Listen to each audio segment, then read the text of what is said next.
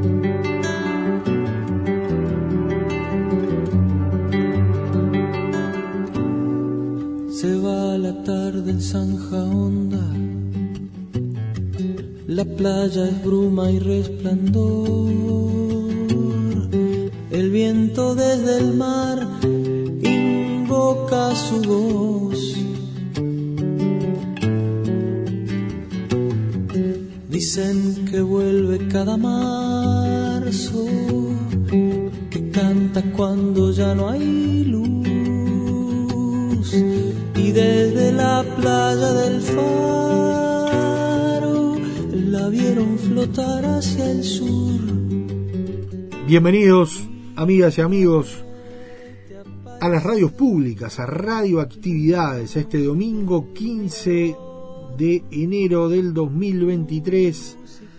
Le damos la bienvenida, Luis Ignacio Moreira Lula, Daniela Ayala, a un programa más de radioactividades. En esto de repasar lo mejor de radioactividades del verano con algunos condimentos, o lo mejor de radioactividades en el 2022, mejor dicho, pero en el verano con algunos condimentos extra que son los 90 años de Radio Sport, que eh, el 6 de enero pasado, en el marco de, eso, de este enero del 2023, son los 90 años de esta emisora tan especial y particular que sigue eh, con su vigencia, pero que hizo historia desde su arranque, ¿no? transformándose desde Radio Colón a Radio Sport, adquirida por difusoras del Uruguay, haciéndose binomio entre el espectador y Sport.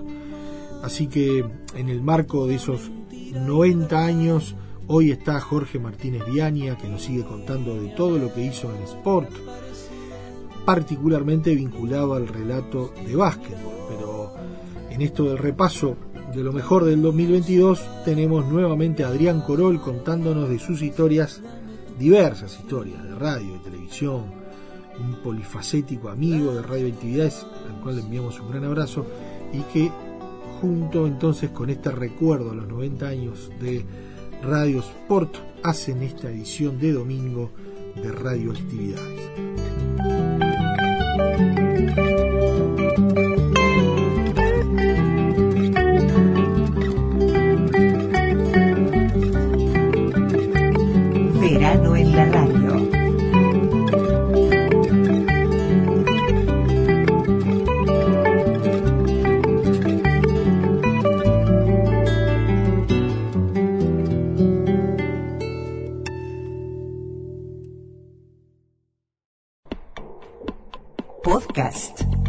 Radioactividades. Programas DX. Spotify. Anchor. Y ahora se viene Adrián Corol. Seguimos el diálogo con este diexista, radioaficionado, argentino, que quiere mucho el Uruguay, que vivió en el Uruguay también. De eso nos va a hablar. Pero también de la televisión, de, instancias preciosas, de trabajo radial con Luis Alberto Badía, con Héctor Larrea. Lo tenemos a Adrián Corol en Radioactividades. es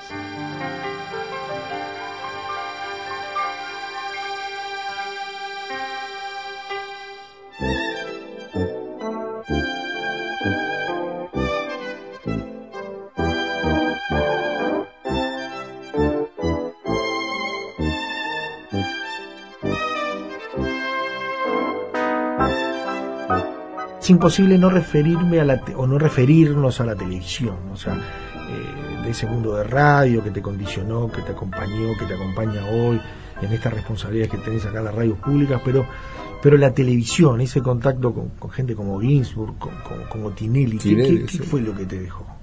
No, na- eh, puertas abiertas. O sea, nosotros éramos una, yo era un bicho de radio eh, con cierto ámbito de trabajo, de relaciones y todo, hasta geográficamente circunscripto. Y de buenas a primeras me iba a Jujuy o a Uruguay o a algún lugar y la gente me conocía, la cara o a, mis hermanos o a viajar por el mundo. O sea, eh, eso me dejó una experiencia espectacular de también de aprendizaje. Tuve en la NHK de Japón, o sea, cuando fui a cubrir Boca Real Madrid a Tokio, cuando terminó el partido, el satélite con la nota, ¿de dónde se manda? De la NHK. Eh, ¿Entendés? O sea, eh, yo en mi vida hubiese ido a la NHK, a Japón, Sí, a nada. no- no y más allá de, este, de esta anécdota, de, de esas coberturas, porque fuiste, recorriste el mundo, ¿no? Sí. Eh, ¿Qué crónica nos querés contar que no te olvidas jamás? O- o No, me acuerdo todo, eh, las futbolísticas, todas las que no eran futbolísticas, había algunas geniales. En el año 98 se eh, llevan, tienen lugar fue el Mundial de Francia, juega Argentina con Holanda uno de los partidos, me manda Tinelli eh, de Raje a pasar el día a Ámsterdam, que yo, yo no, no conocía Europa y en un año fui, un poco más de un año, 33 veces. Llego a Ámsterdam, me vuelvo loco, me encantó Holanda, pero era por el día. Llegaba a las 10 de la mañana, me volvía a las 4 de la tarde a París. Quiero volver, quiero volver. Y un día me toca ir a Holanda, a Ámsterdam, a las Olimpiadas para gays y lesbianas. 14 días en año 98. Que era un descontrol, literalmente, un descontrol. O sea, era rarísimo. Eh, a mí me llamó mucho la atención. Por ahí, si veías una pareja heterosexual de un, eh, un señor y una señora, te llamaba la atención, te chocaba, porque era tremendo. Eh, vimos casamientos, imagínate, estamos hablando hace 25 años, y después cuando traigo todo ese material, Tinelli lo ve y dice, no, esto es muy fuerte. Mirá lo que era. Sí, no sí. podemos pasar esta eh, vestida de novia con barba, ¿entendés? Dándose un beso con otro señor, era muy fuerte. Eso, cómo han cambiado los tiempos, cómo ha cambiado el humor, cómo han cambiado las cuestiones de género, pero era muy divertido. Eh, En cada país pasaban cosas. En Tokio eh, nos querían cobrar tres mil dólares el equivalente en exceso de equipaje a la vuelta y nosotros no teníamos y le dejábamos la valija. Le dejamos la valija en el aeropuerto y después venía la empresa y decía, no, lo pagamos nosotros para que no le dejemos la valija. Nos llevamos eh, unas camisetas de difusión, de promoción, que ni oficiales ni nada de boca, las vendíamos en cámara como una joda a, a los japoneses, cuando terminaba la toma le devolvíamos la guita para que nos devuelvan la camiseta y no querían, querían quedarse con la camiseta y volvimos con un montón de plata. Era todo el tiempo así, muy divertido, pero el conocimiento del mundo, el conocimiento del mundo del fútbol, el vínculo con el mundo del fútbol, a mí me permitió, además con mi simpatía, una vez más con el Uruguay, conocer también mucho el fútbol del Uruguay, haber grabado alguna vez un piloto que quedó en piloto nada más con el Pinocho Sosa, eh, de muchas cosas, muchas cosas que, que la tele nos abría esa puerta, porque si yo iba y decía, ah, yo soy Adrián, Colón", yo me conocían 10 y no me abrían las puertas. Yo creo que hoy el estar acá es una mezcla de todo. Yo llevo a esta radio con el background del diexismo, de la radioafición, de las comunicaciones y con la chapa de la tele. Yo entré acá con Héctor Larrea. Yo a esta radio entré a laburar con Héctor Larrea en el 2004. Y Héctor me conocía por la tele, no me conocía por el. Holanda, me viene con anteojos negros. No quiero que se den cuenta que soy argentino. Vamos a ver cómo viven los holandeses las horas previas al partido del sábado. Marcelo, Gunbuster, algo así como los cazafantasmas, pero en realidad son los tipos que están limpiando en la calle los chicles. Toda una organización. Mira, mira cómo limpian los chicles. ¿Qué estás haciendo aquí? ¿Qué estás haciendo aquí? No, ¿Quitaba de chicle? Ah, para, quitar, para quitar el chicle. Sí, sí. Ah, es verdad, es una campaña para quitar el chicle. La gente tira mucho la goma aquí en Holanda. Sí, mucho, mucho. Está mascando, mira. Está mascando chicle. A ver, abrí la boca. Ah. ¡Ah! Tiene un chicle acá, el tipo limpia, después los escupe, los tira para seguir teniendo trabajo. Acá es donde entrena la selección holandesa de fútbol, sin tantos problemas con la prensa. Mirá cómo atienden a la prensa. Marcelo, si lo querés comprar al pibe para San Lorenzo, vamos a ver cuánto vale. Mirá. Doesn't matter, I want to play just football. Football is sport. Dice que es solo fútbol, solo deporte, que diría Gustavo. Dice que no hay que agarpar nada, Marcelo. Que nos llevamos de acá derecho al nuevo gasómetro. Y Argentina le ganó.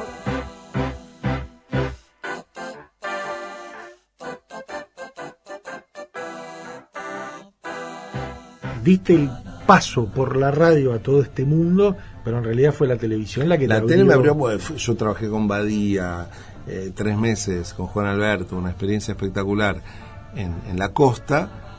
Y lógicamente lo que me facilitó que eso suceda es la tele. No es que Badía escuchó algo en la radio y me llamó.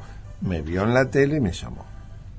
Ahora, la televisión se te abrió, estuviste en un momento absolutamente espectacular, único, eh, haciendo algo además que te colmaba desde todo punto de vista, pero no seguiste mucho más en la nunca fue lo único que hice, lo hice para jugar, eh, eh, me- me- económicamente me ayudó, me fue bien, obviamente, pero no, nunca fue lo único que hice.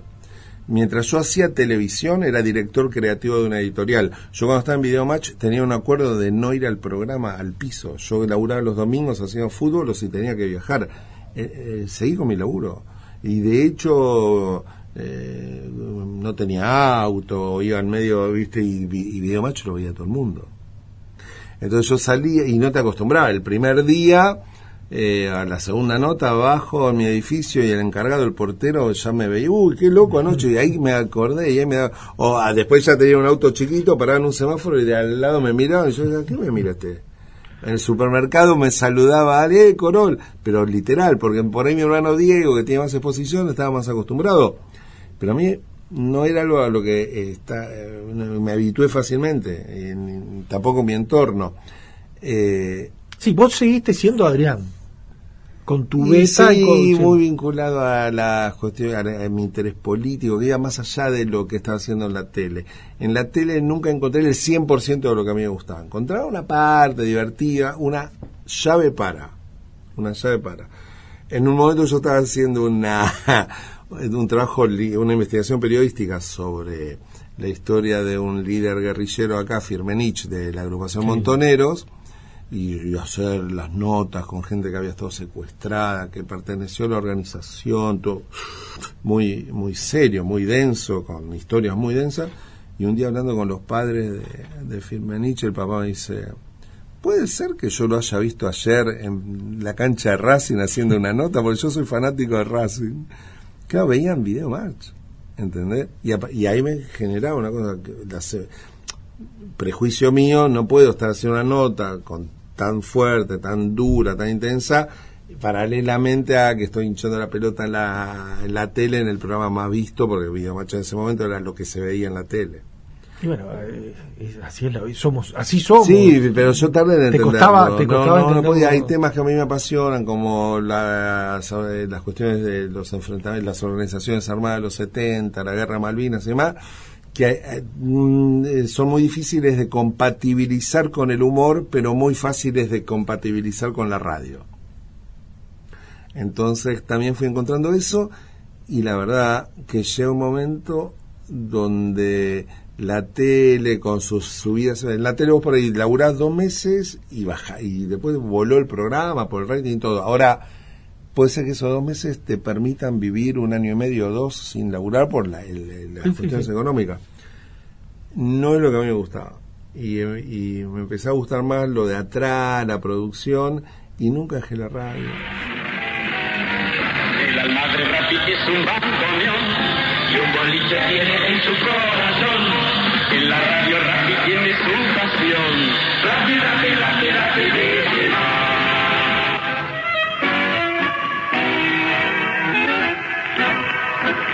tangos nuestros de cada día.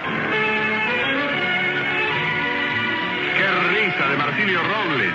Aquel tapado de Armiño, de Delfín y Romero, todo para los vagonetas que tenemos. ¿Por qué era rapidísimo? Para que la gente se quedara. Porque, y además variaban los géneros. Porque yo quería que la gente, yo quería que la gente pensara, no sé si lo pensaba. Bueno, está bien, esto no me gusta, pero va a pasar pronto. Enseguida vendrá seguramente una cosa que me guste. Además quería mantenerla informada permanentemente a través de los flashes. Y me servía para hacer un poco más aliviada esa tremenda tanda que tenía Radio Rivadavia sobre todo.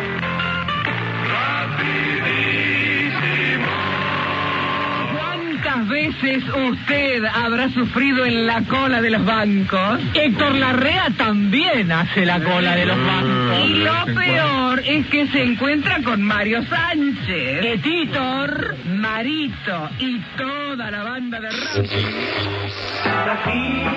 Buenas noches, imagínate.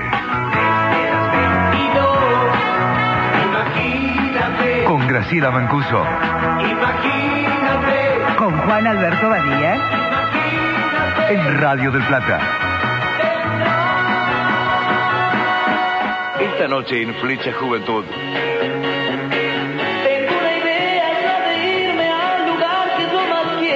Luis Alberto Espineta. Tu poesía, Luis, que, que es tan linda y tan elaborada, ¿parte de evidencias o es absolutamente de abstracciones su punto de partida? Bueno, yo pienso que un poco de todo. Este, uno es una, una, un sistema sensible muy complejo y Y complejo. la radio, o sea, después de ese boom de Videomatch, o tú me decías que compartiste recorrido Sí, con otras actividades. sí, sí, sí. Cuando entraste a, a hacer radio, porque después te transformaste Cada vez más radio, sí, con más radio, me nombraste a gigantes, ¿no? A Badía, a Héctor Larrea. ¿Cómo fue esa conexión y qué fue lo que Y bueno, el Arrea y Badía, entre otros, eh, son referentes. De, yo llego acá en febrero del año 2004, acá donde estamos, a este estudio, a este edificio en realidad, para formar parte del programa de Héctor Larrea que venía de Rivadavia en el 2004 a empezar su último tramo de radio hasta ahora en Radio Nacional me llama la directora, uno de mis hermanos y a mí, y nos dice, "Ten- la idea es que les quiero proponer que se sumen al programa de Héctor Larrea, que va a empezar en Nacional. Y yo le digo, bueno, depende, habría que ver eh, las condiciones, ¿qué- pero qué, ¿qué es lo que tenés que ver? ¿Cuánto tenemos que pagar? Le pregunto yo. ¿Para cuánto tengo que pagar para laburar con Larrea? Eh, y hizo una gran amistad con Héctor, o sea, muy divertida que excedió ampliamente el micrófono y aprendí lo que no aprendes en ninguna facultad, ¿no? Un tipo que cuando se apaga la luz te, te empieza a contar cosas que... eh, Le voy a contar el día que me encontré con Piazzola, cuando lo conocí a Piazzola y te cuenta. Un día estábamos con Aníbal Troilo, claro, ¿entendés? Y la de Citarrosa te conté.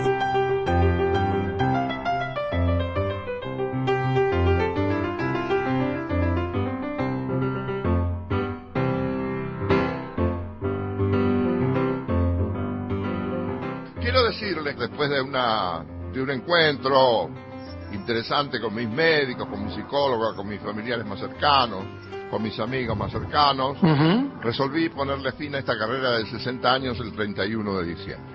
El 31 de diciembre de este año eh, termina el carromato de la farsa y termina mi... ah, bueno, a lo mejor el carromato de la farsa sigue por otro lado, pobre, pero sí, termino mi carrera de 60 años y lo que quiero que, que tuvo nada, breves, breves interrupciones, nunca, nunca, nunca hubo un mes de vacaciones, siempre lo máximo 20 días, de modo que fueron 60 años de trabajo que quiero agradecerles a todos.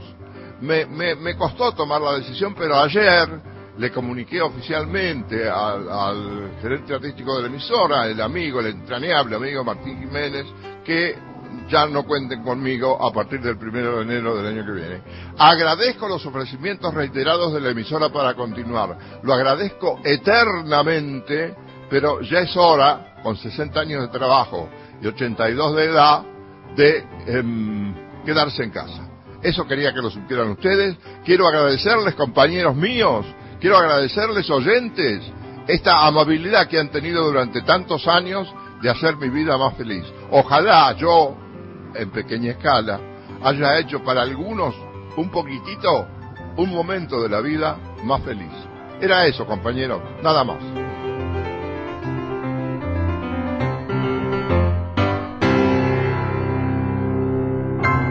Uruguay y Argentina, que después vamos a hablar de Uruguay para, para Adrián, tienen cuestiones en común, pero hay otras cuestiones que hacen a la radio que, que, el, que el periodismo radial o los programas de radio históricamente son más rápidos, son muy buenos, y la REA le, le puso un sello a, a esa forma de hacer periodismo. Sobre ¿no? todo con su rapidísimo en, así en los 70. Pero siempre fue 80. abrir el juego a toda la realidad, a toda la actualidad, con móviles. La REA con- es un director de orquesta. Exacto, O por sea, eso te preguntaba. Si ¿qué- vos, ¿Cómo, eh, cómo si era un día de, Si uno de la REA una radio? cámara lo- y la REA está sentado, lo cuento porque la, la gente no me está viendo, frente al micrófono, la REA cierra los ojos muchas veces. En la mesa hay cuatro o cinco personas más con su micrófono.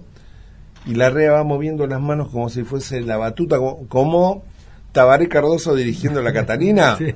Y ahí va haciendo esos movimientos y te va dando la palabra. Nadie se pisa. Y con la cara te va diciendo qué le tenés que decir a él, aunque no te lo esté eh, da- dando a entender con, con los labios, nada. Vos lo- le ves la cara y ya sabes lo que está esperando vos. Es un director, una mezcla de director técnico y director de orquesta. De esos que juegan de memoria, pero que siempre se sorprenden. Un día vino, yo estaba, vino a esta radio a presentar un disco Mercedes Sosa. Y lo presentó en el programa de la REA. Presenta el disco, canta la negra Sosa acá, en este estudio, en este edificio maravilloso. Cuando termina el programa la REA, dejaba siempre el auto acá porque vive en otro barrio, como a más de media hora. Se olvidó la REA del auto, se salió tan conmovido, tan emocionado, que al otro día nos contó que se fue llorando caminando a la casa. Y cuando llegó a la casa se dio cuenta que había dejado el auto acá en la radio. Esa es la REA. Cosa maravillosa. ¿no? Esa es la REA. Y un tipo con un humor y con una sabiduría. Que es- uno no es que la aprendió, la vio, la disfrutó. Eh, muy divertido. Para que hay una repetidora de radioaficionados de VHF en Chascomús, donde yo vivo, que la sigla la grabó la REA.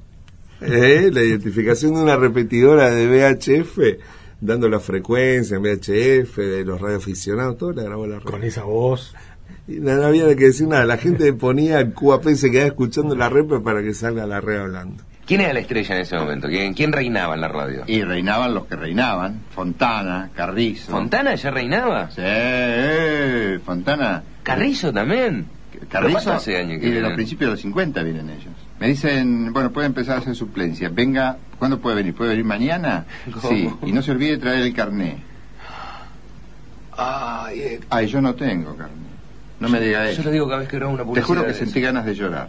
Te juro que sentí ganas de llorar. Porque era lo que yo había esperado todos mis 18, 19 años. Pero pará, ¿ya el ISER ya, ya estaba? El ISER ese año, del 59, estaba cerrado. Por, por economía. Y no se sabía si lo iban a abrir o no, y sin carnet no se podía trabajar. Y nadie te conseguía un carnet. Te, te podían conseguir cualquier cosa. ¿Cómo, cambió la- ¿Cómo cambiaron las épocas? ¿Cómo cambió todo? Y como no tenía carnet, bueno, fue la gran desilusión. ¿No tenés carnet? ¿Qué te dicen? ¿No vengas mañana? Y dice, ¿no tiene carnet? ¿Pero ¿y por qué no me dijiste? Le dice Emilio. Claro, este chico no tiene carnet. El tipo se enojó también. Y si no tiene carnet, está, está por hacer el ICE. Pero me hubieras dicho, yo quería que venía del interior con carnet. ¿Y ahora qué le digo a este muchacho? Yo estaba escuchando todo. Y bueno, y le- déjamelo a mí. Dice Emilio, que era un gran amigo. Emilio. Sufrí una tremenda desilusión. Porque para mí era, te digo, Disney World multiplicado por cuatro para un chico de hoy. Sí, sí, para ponerlo claro, sí, sí, me imagino, es como que le digan ahora, ma- mañana re- reemplazás, no sé, a Aymar en River y después te digan, ¿cómo? Ah, no, pero Sí. no, no podés. Ah, no, pero no podés porque no tenés la habilitación de la. AFA. No, era terrible. matar, no, claro. no, no, siniestro, siniestro lo que yo pasé. Además te habías preparado toda tu vida para eso. Toda mi vida estaba dedicada, consagrada a eso y no tenía mi vida a otro objetivo.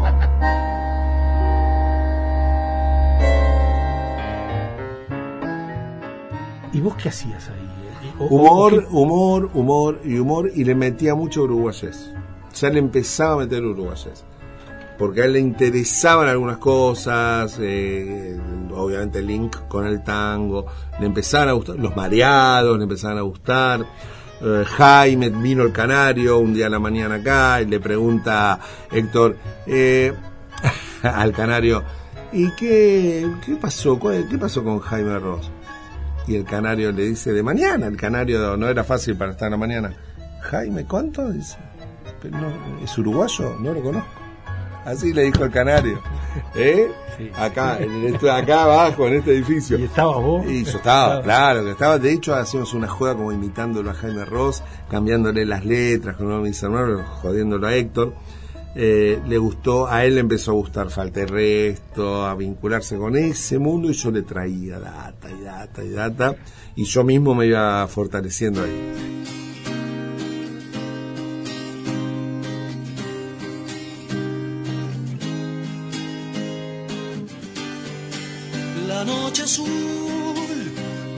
Melancolía de los días de un febrero que se fue, colgando un tul en el perchero del ayer perdido.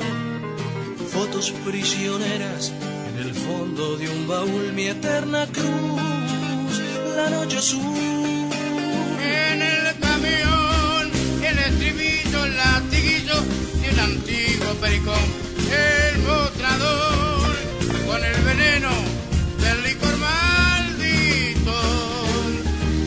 Y bandidos, bajo un código de honor, mi corazón en el camión. Soy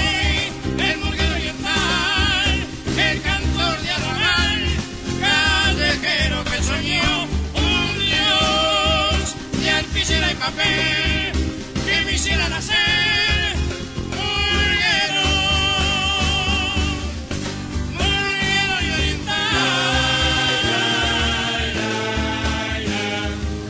Vamos a Uruguay. Vamos. An- antes de, de- y después terminamos en el ¿Eh? trayecto ¿Cómo, radial vamos, de ¿Cómo vamos? ¿Por barco? Eh, ¿Vamos por barco? ¿Cómo fuiste a Uruguay? ¿Cómo sentís? ¿Cómo nació esa? Ya me dijiste que. Yo nada, que- ya venía de casa, o lo sea, trajiste. todo, todo lo que venía, pero empezás por lo más conocido y terminás, bueno, yo ya tenía afinidad de la época del humor con Leo Maslía, teníamos un contacto, el mundo de Mario Lebrero, de Felisberto, empieza como a aparecer una uruguayés un poquito, bueno, Omar, Omar Gutiérrez, una uruguayés un poquito menos mainstream para el argentino. Yo no me confundía con Parsa con Murga. Eh, lo de las llamadas más o menos tenía más o menos las cositas claras sabía 18 po- ubicaba Isla de Flores entre Yaguarón y G donde vivía la familia Almada y sabía que el piano se lo mandó Citarrosa a Enrique Almada. Tenía las historias yo me fui empapando cuando se entró sabía que el Pichu le cortaba el pelo a Fernando Cabrera. Sabía esas cositas. Y me iba entusiasmando me iba entusiasmando con ese con eso. Y, y con cada vez que podía ir un ratito a Montevideo, no solo al carnaval, empezar a conocer otras movidas musicales, Tabré Rivero, eh, eh, otras cosas, otras cosas, siglo, eh, que no eran tan conocidas acá. Eh, y me gustaba, y me gustaba, y me gustaba, y lo iba como escuchando radios uruguayas. Cuando se abría la propagación, y entraron las de FM. Eh, y me encantó, me encantó y me fui metiendo con, con la música, primero con los músicos primero. Y después eh, recorriendo un día eh, en vacaciones pasé por Santana y se dio la posibilidad de alquilar una casita pequeña todo un año para ver qué onda, para ver si íbamos en los fines de semana, era una época donde el tipo de cambio lo permitía donde lo donde cuando había empezaban a aparecer perdón, otro otra posibilidad de cruzar el río con Colonia Estrés. Y, y, y nada, siempre viajamos mucho y muy bien. Y me fui quedando y en un momento pusimos una pusimos digo porque toda mi familia decía sí hay que hacerlo una disquería de música uruguaya y libros uruguayos en Colonia en Sacramento que no había en una época todavía también se compraban discos, ¿no? Y eh, me fui quedando, y me fui vinculando y relacionando, eh, y me sentí muy bien. Y te fuiste a Uruguay. Me fui a Y Uruguay. venías- y venías a trabajar acá. Venía una vez por semana, como mucho. Fue justo una época donde yo grababa televisión acá, un día en la semana, por ahí venía, dormía un día acá y me iba para allá de nuevo. Mi auto, mi vida estaba allá.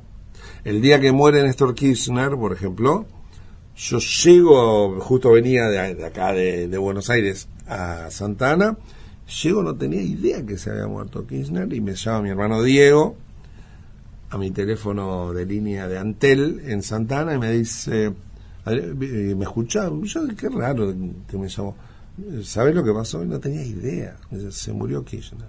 Y yo estaba, ya estaba en otra, fue muy poco días después de la muerte del Zabalero además, que también me pegó.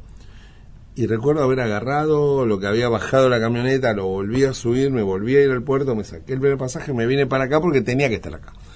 Y, mm, eh, y el puente no es ni, ni, ni fluvial, ni aéreo, ni es un puente del corazón con Uruguay, con todas las contradicciones, porque lo bueno para mí fue que dejamos de idealizarnos. Ah, Para mí al menos me sirvió mucho y conocer que somos exactamente gente que se puede querer, que se puede llevar bien, que se puede llevar menos bien, pero que tenemos jugamos el mismo equipo, jugamos el mismo equipo, eh, con el río que nos une, con la cultura que nos con- que nos une y acá para hacia afuera tenemos que jugar juntos, aunque como bien dice la Catalina, a veces ustedes hinchen por Brasil, yo reconozco que yo siempre No salvo todos, la- no- no todos.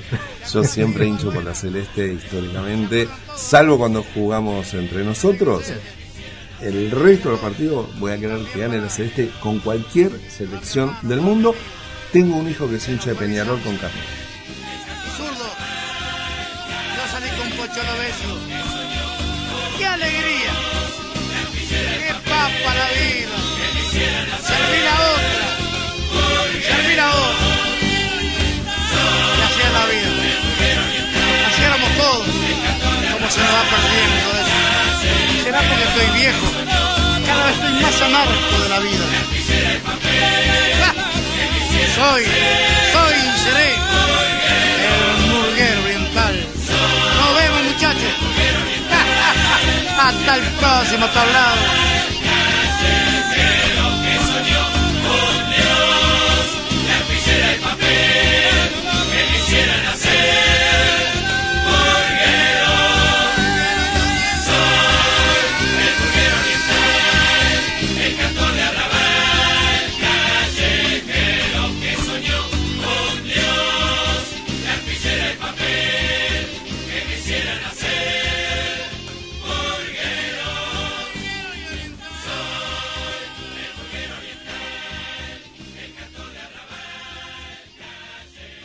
Correo arroba radioactividades.org.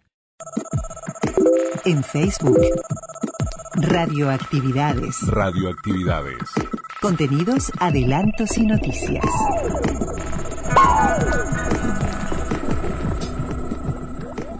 Los 90 años de Radio Sport presentes en Radioactividades en este enero del mes aniversario de Sport con Jorge Martínez Viaña. 100 años.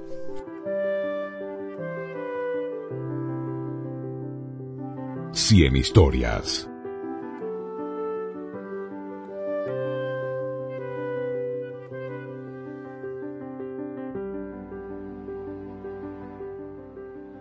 ¿Cómo era Carleo? Era un bohemio, un tipo buenísimo, buenísimo. Un hombre que viajábamos mucho al exterior, en aquellas épocas de básquetbol hacíamos todo, fuera Chile, fuera Río de Janeiro, fuera, bueno, fuera Santiago, fuera Lima, en fin, hacíamos todos los campeonatos sudamericanos fuera del país.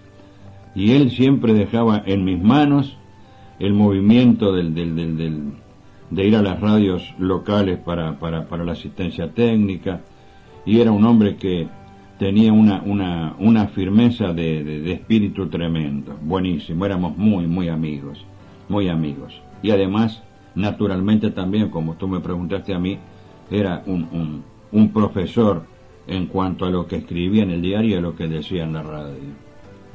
Era un hombre bárbaro. No el hecho de que la mañana se presenta muy pero hay mucho entusiasmo en la muchachada, que están dispuestos a hacer a fondo hoy para llegar en primer término al Estadio Centenario y ser así los primeros en recibir la clamorosa ovación con que el público de Montevideo habrá de premiar el esfuerzo de estos enobrados muchachos, que a través de tantos kilómetros han escrito una de las páginas más brillantes. ¿Y Sagrada? Bueno, Sagrada también, pero Sagrada ya con otra, con otra cultura. Eran famosas sus, este, sus intervenciones en las vueltas ciclistas, no relatando la carrera en sí, sino con notas extras que hacía. Hablaba de, de- del paisaje y era estaba el famoso Gordo Arena de locutor en estudios. Y Armando Sagrada muchas veces hablaba en los comienzos de la transmisión, allá por las seis de la mañana, del Rosicler. Y el Rosicler era algo que Sagrada entendía, que era el, levantarse la, la- la- la- la helada con el sol que recién empezaba a salir, en fin, un amanecer donde eh, en invierno o en el frío del campo subía como un vaho y se traslucía en el sol que también empezaba a salir. Eso le llamaba Rosicler y sobre todo eso hacía una, una, una obra literaria. Es decir, era, era más que un relator deportivo. Y entonces, una mañana, eh, empezamos la transmisión, saluda Sagrada, saluda Regueiro, saludo yo, y salió el gordo Arena de estudio. Buenos días, Sagrada, ¿qué tal? ¿Cómo está el Rosicler? Le preguntó. Y fue la, la risa general de todos, porque era el, el término de Sagrada en, esa, en esas cosas que hacía. Se divertía mucho. Bueno, la verdad que sí. No era que nos divirtiéramos, pero en las vueltas ciclistas, por ejemplo, terminar la etapa después de comer, de, de hacer una siesta para recuperar energía, llegar la tarde y encontrarse en la rueda, a pesar de no ser uno comentarista de ciclismo, encontrarse en la rueda, por ejemplo, con, con un Luis Modesto Soler, contando las anécdotas de diferentes vueltas, era, era, era realmente lindo. Era lindo. del mojón 163 de Coca-Cola, Coimbra y General Paz. A escuchar a nuestro compañero Jorge Martínez Viaña. ¿Qué pasa ahí? A 20 metros de nues- del pasaje de nuestro puesto de transmisión el dinamarqués Morgan Price. Atención. Top. En este instante pasa Morgan Price, el dinamarqués, completamente despegado. Unos 80 metros más atrás, el colombiano Álvaro Pachón. Y detrás viene un cuarteto. Vamos a ver quiénes son. Álvaro Pachón está en este instante a unos 15 metros de nuestro puesto de transmisión. Eh, repechando el colombiano parado en los pedales. Atención, top. Pasa en este instante el colombiano Álvaro Pachón. Y detrás tenemos más corredores. Atención, allá están el chileno Arturo León Martínez, el italiano Flavio Martini, Werner Blausund de Dinamarca, Stuart Peterson de Suecia que pasa en este instante top. Pasaron conjuntamente con Bruno Hussmann de Suiza y Eric Span de Suiza que se viene quedando. Radio Sport, el deporte tiene emoción. La noticia tiene más sabor. La música más amor. Radio por la pantera me acompaña donde sea, porque brindan lo mejor. Quien no quiere Radio Sport, quien no quiere Radio Sport, quien no quiere Radio Sport. Evidentemente el básquetbol siempre ha sido más difícil que el fútbol, porque el básquetbol es, es una, una velocidad constante, el fútbol tiene periodos dentro de la cancha de, de lentitud, en fin, no es tan, tan, tan rápido. Pero yo tuve una ventaja muy grande, que fui jugador de básquetbol muchos años, ¿Dónde jugó Martín? en Truville. Cuando tú hablabas de, de conocer de deportes, yo realmente particularmente conocía mucho de varios deportes porque los hice. En fin, fui jugador de voleibol, regularote en el Club Bancarios, fui nadador de Biguá, fui jugador de básquetbol en Truville. Pero además me gustaba el deporte con locura, me gustaba el boxeo, eh, me gustaba el ciclismo, me gustaba el tenis. Y como lo tenía desde, desde, desde chiquito, el ir a ver partidos, yo vivía, por ejemplo, en verano en Carrasco, a media cuadra de, de, de donde es hoy es el Carrasco, el Carrasco Lawn Tenis, que ahí era el estadio de tenis municipal, donde venían los grandes jugadores de tenis este, de la Argentina.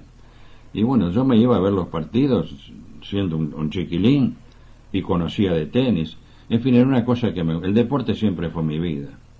Tal fue mi vida que dejé nada menos que un empleo bancario para dedicarme al periodismo.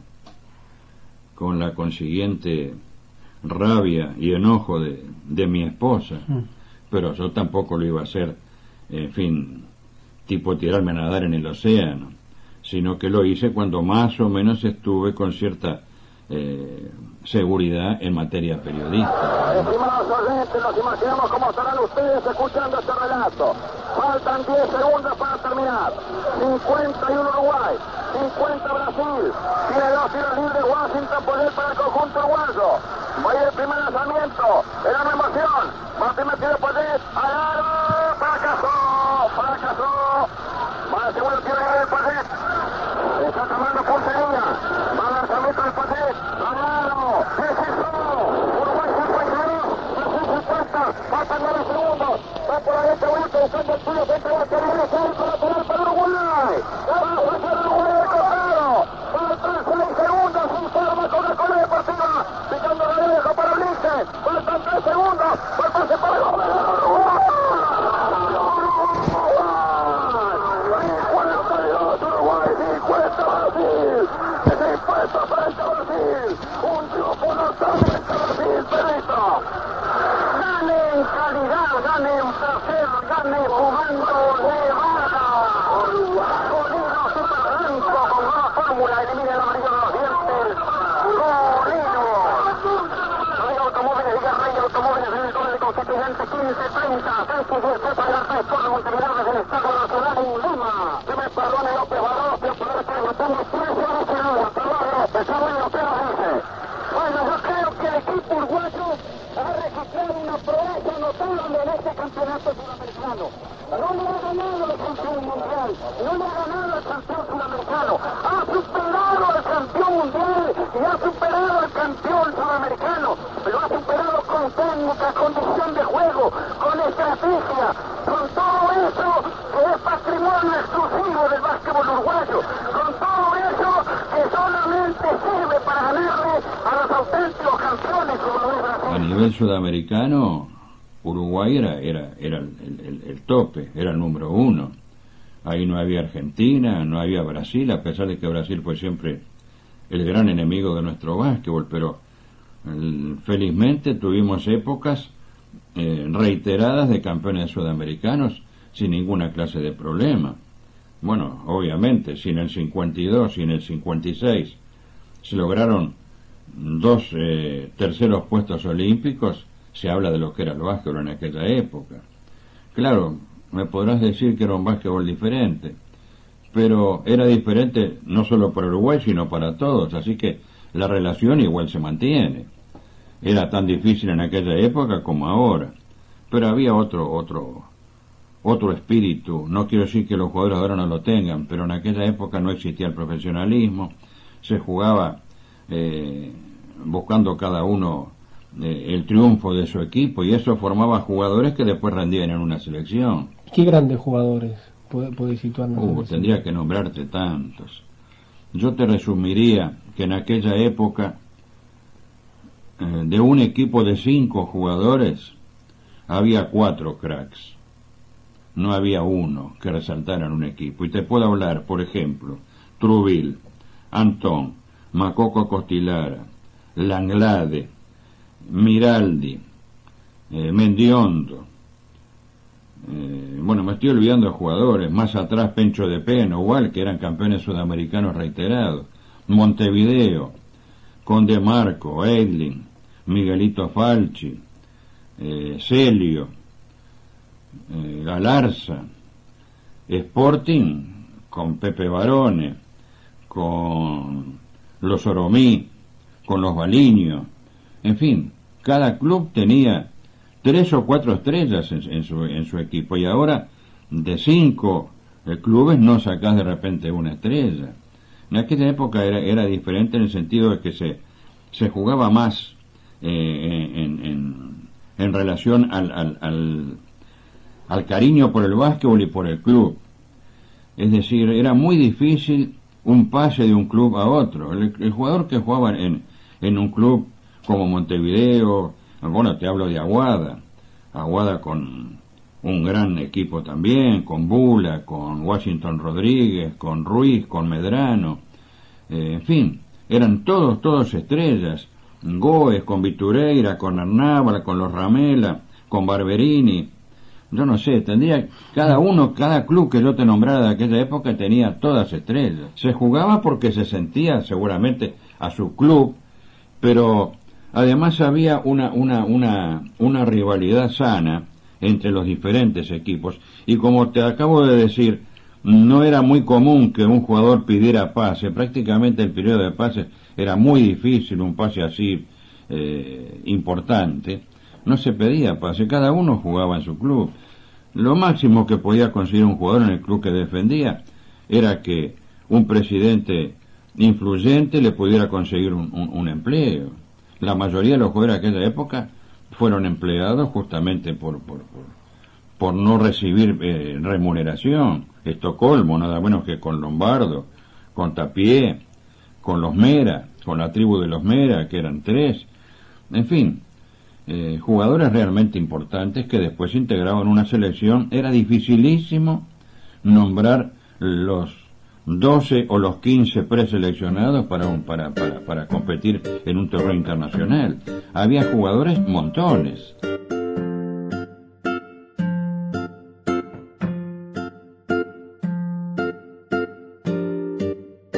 Cien años, cien historias.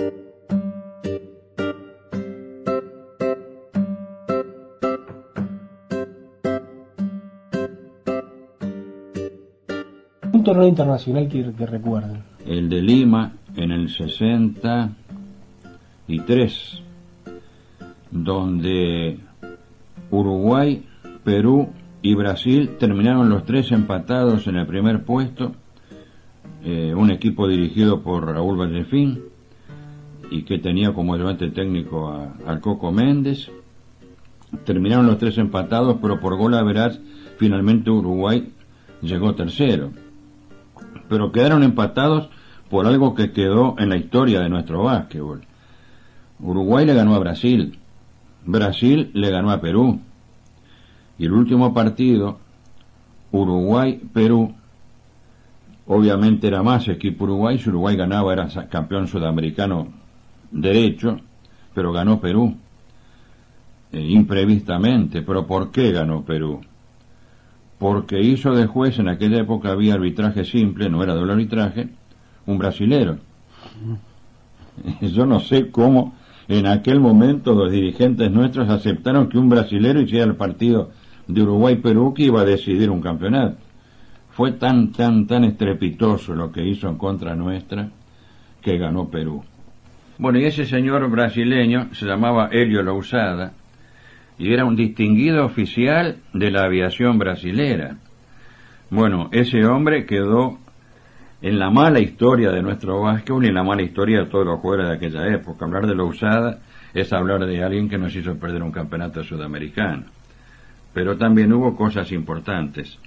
Otra cosa señalada, más reciente, fue el preolímpico jugado en San Pablo, antes de los Juegos Olímpicos de Los Ángeles, año 80 cuatro, que ahí fue un gran equipo uruguayo con Tato López, eh, con Pisano, con Carlitos Peinado.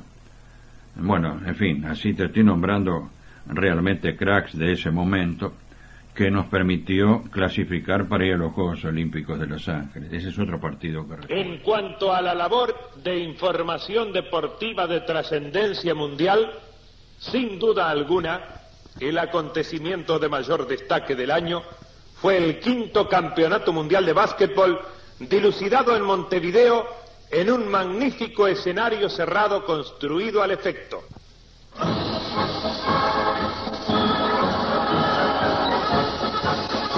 Las series eliminatorias se realizaron en las ciudades de Salto, Mercedes y Montevideo en forma simultánea. Y Radio Sport fue la única emisora de habla hispana que con personal especializado, relatores, comentaristas técnicos y locutores, estuvo presente en los tres escenarios ofreciendo a todos los oyentes por sus ondas cortas y medias el relato completo y los comentarios correspondientes de los juegos disputados en las tres subsedes. Intervinieron en los mismos Genaro Carleo, Jorge Martínez Viaña, Juan Carlos Moro, Alberto Flangini, Dante Fava, Rodolfo Nogueira, Hugo Mañani, Ignacio Lauminado, Carlos Lalane y Mario Telechea. Y la grabación adjunta corresponde a una muestra del trabajo realizado en forma simultánea desde las tres subsedes mencionadas. Como de costumbre, Ariano tenía cosas impensadas, llamaba por teléfono y decía tal cosa, tal otra. Yo un sábado de tarde tenía que ir a transmitir motociclismo, otro deporte que me apasiona, porque automovilismo y motociclismo, todo lo que sea de motor me apasiona. Yo tenía que ir a transmitir motociclismo en las canteras del Parque Rodó un sábado de tarde. Me llama Ariano y me dice, mira, no vayas a tratar de motociclismo porque mañana de mañana vamos a salir a, a recibir al, eh, al Blue Disa. El Blue Disa era un yacht chiquito que había hecho la travesía desde Inglaterra a Uruguay, de Londres a Montevideo, una travesía tremenda en un barquito que cuando uno lo veía parecía mentira que se hubiera hecho una travesía de esa. Teníamos que ir a recibir en alta mar al, al, Blue Disa. Fuimos al puerto de buceo el domingo de mañana, a 10 de la mañana, estaba nublado, pero no presagiaba tormenta.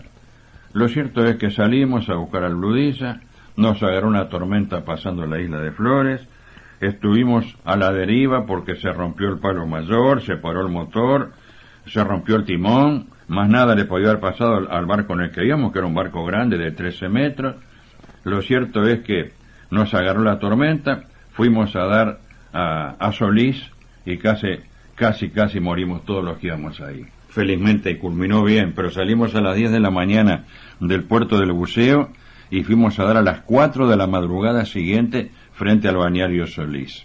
Pero con fortuna.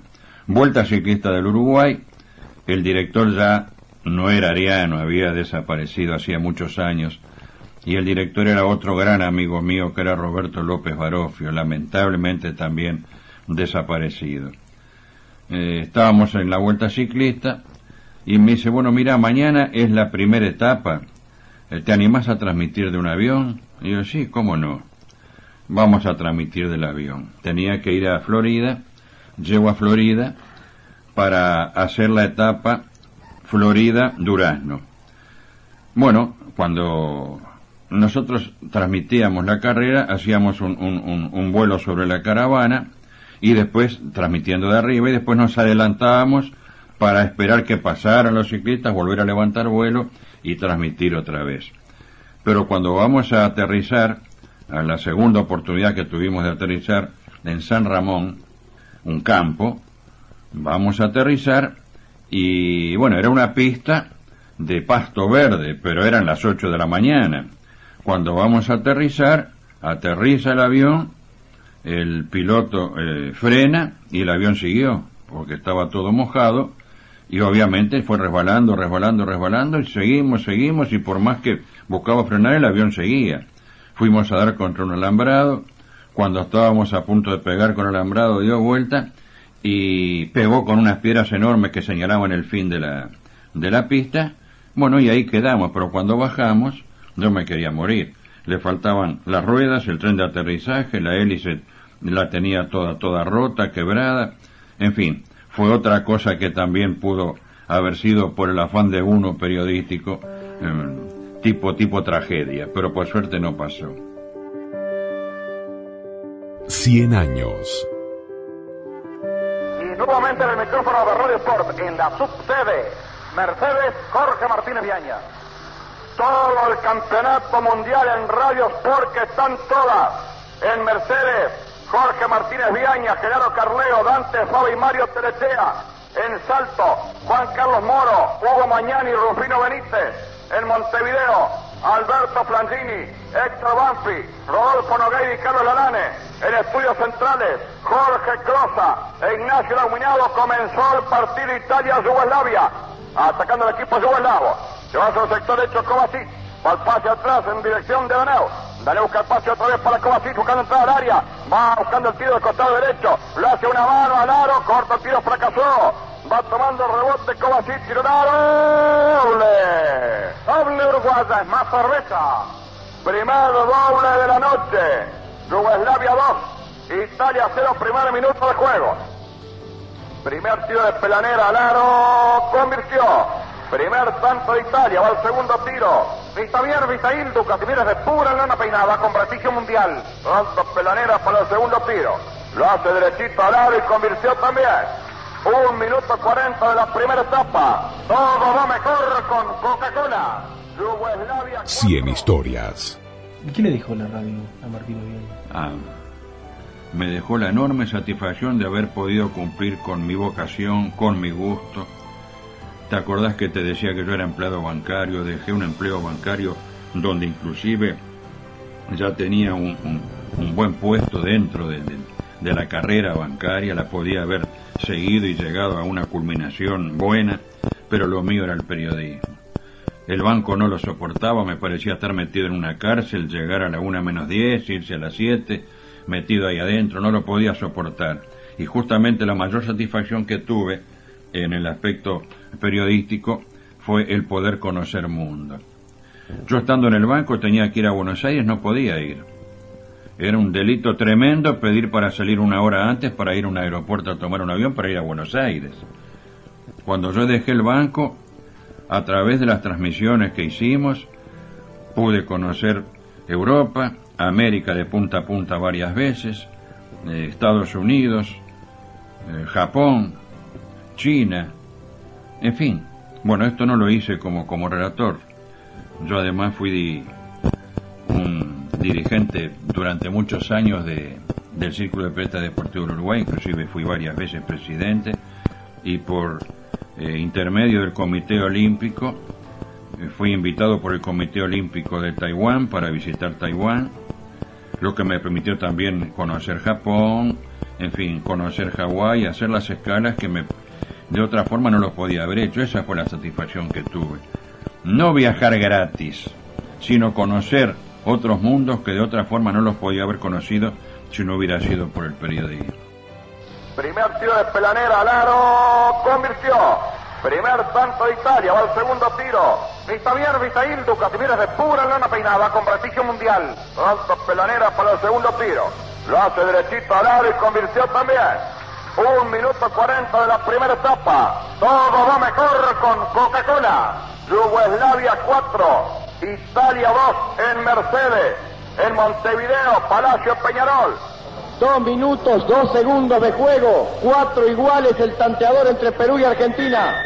El salto, Juan Carlos Moro del Universitario. Bueno, dos minutos treinta de juego. Se impone Polonia con 4 a 2. Marca en individual los dos equipos. Más apretado el conjunto de Puerto Rico.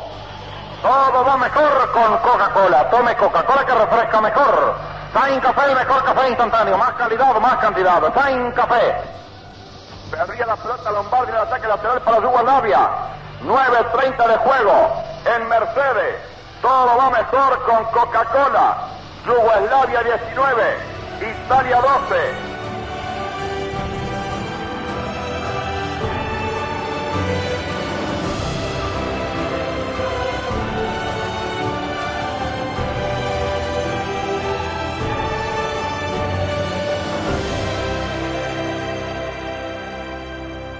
Radioactividades, edición verano.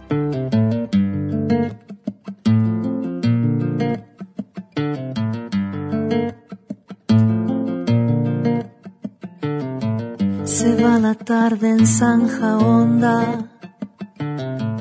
La playa es bruma y resplandor. El viento desde el mar invoca su voz. Y así finalizamos un programa más y un fin de semana más, uno más de este enero del 2023, con lo mejor de radioactividades y también con estos condimentos que le agregamos en enero, los 90 años de Radio Sport y también a Le Luthier presentes. Tanto que el próximo fin de semana, sí, Adrián Corol, Vamos a tener a Isidro Alberto Zácara en el marco de los 90 años de Sport y Marcos Mustok y Julio César Castro se van a hacer presentes el próximo fin de semana en Radioactividades. Que pasen bien. Chau, chau. luz del mirador, música de las mareas.